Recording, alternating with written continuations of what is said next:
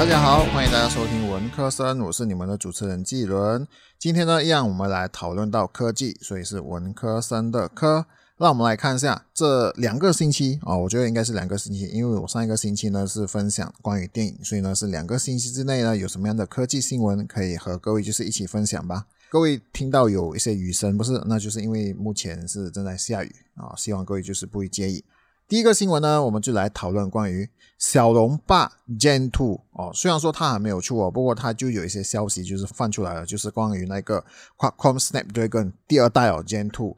虽然说呢，最新的小龙八加呢，它的终端还没有上市哦。不过高通就是 Qualcomm 的下一代的旗舰处理器呢，已经正在准备当中了。根据我在 z i n g 这里面的这个网站看到的一个报道哦，高通呢，它的第二代小龙霸将在今年的年底登场，这大概也是变成这就是二零二三年安卓旗舰店的一个标配哦。根据爆料，高通第二代小龙霸呢是基于台积电四纳米工艺打造的。然后呢，它是用全新的 E 加二加二加三的霸核心架构设计，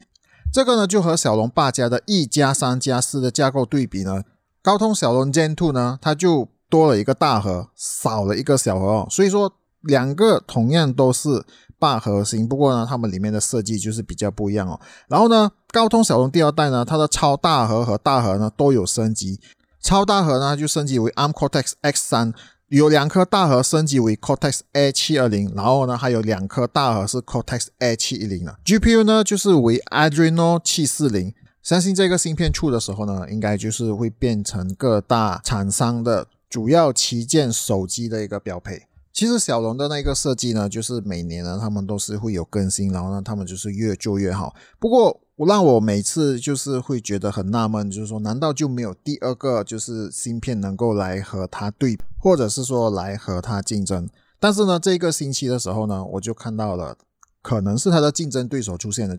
就是上两个星期我在这周科技里面提到的那个 MediaTek，也就是这个天玑的芯片哦，在这个星期的时候呢。天玑 MediaTek Dimensity 九千加的芯片呢，它的跑分就出来了哦。我其实蛮惊讶的，因为它这边有讲说，它的单核的分数和多核的分数呢，都超越小龙霸加。我讲哦，难道它的竞争者就要出现了吗？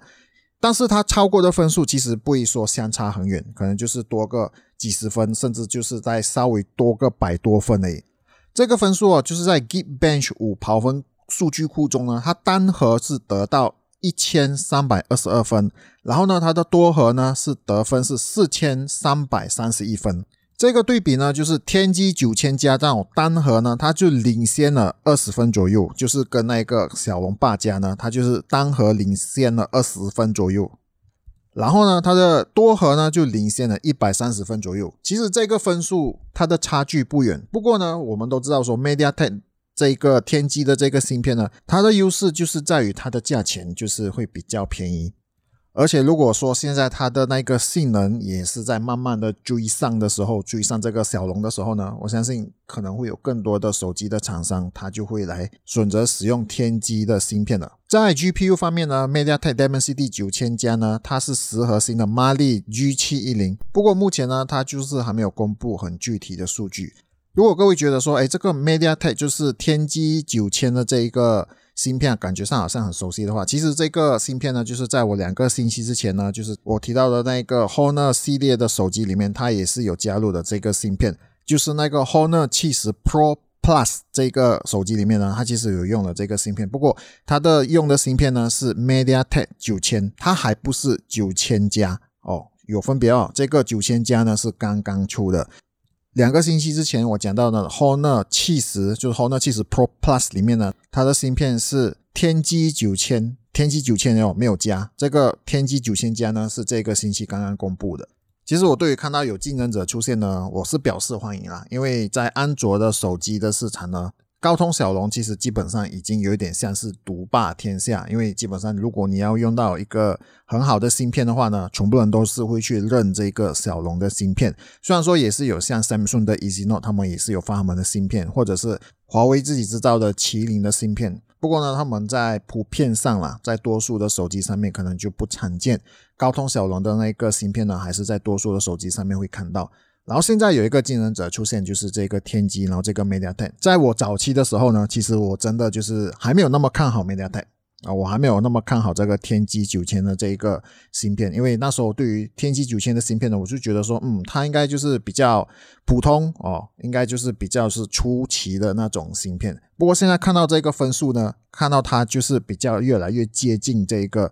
高通骁龙的这个跑分的时候，甚至现在它可能就稍微就是超越了一点，因为我们要知道哈，高通骁龙的第二代就是刚才第一个新闻里面提到的 Gen Two 的那个，它还没有出来哦。所以说，小龙的那个芯片呢，可能还是可以更好。不过，我可以看到有一个竞争者，就是越来越接近它。我认为这一个是好事，因为如果说一个芯片就是独霸天下，就是没有人跟它竞争的话啊，我觉得这个对于市场就是不好，因为没有选择，就是手机制造商呢，他们就没有选择。现在呢，他们有。天机或者是小龙可以来做选择的时候呢，啊，两家的竞争就是能够对于我们消费者来说呢，可能是一个好事，因为互相竞争的时候呢，就是两边的制造商呢，他们都要把最好的就是做出来，就像 Intel 跟 AMD 一样，所以对于我们消费者的角度来看呢，我认为这个是一个好事。然后说到 AMD，我们就来接下去一个新闻哦，就是 AMD 在这一次的财务分析大会上呢，AMD 进一步的扩展了 GPU 产品的版图。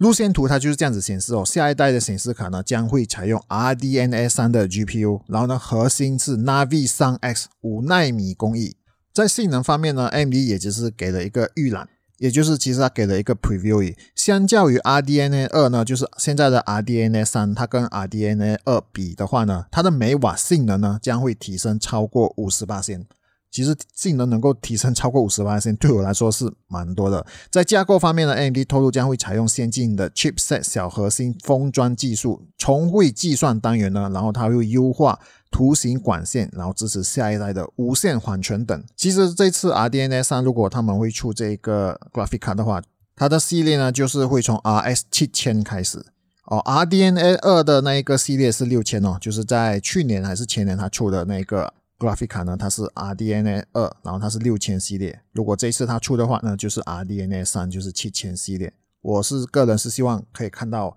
同样的，就是说它可以出来和 NVIDIA GeForce 竞争。因为如果我们讲 Graphic 卡的话呢，我们不否认，就是第一个会想到的就是说 NVIDIA GeForce，因为他们确实是在 Graphic 卡，尤其是那种 desktop 的那个 graphic 卡上面呢，他们确实是也是一样独占一方哦，就是他们就是在这个 graphic 卡上面呢，就是占领了市场有好多年了。然后现在我们是一样可以看到它的竞争者出现，就是这个 AMD 系列的这个 graphic 卡。当然相比之下呢，NVIDIA GeForce 的那一个 graphic 卡还是会比较好。多数的人呢，如果他们在选 graphic 卡的时候呢，他们一样还是会选择就是 NVIDIA GeForce 的那个 graphic 卡。不过我们可以看到就是这一个。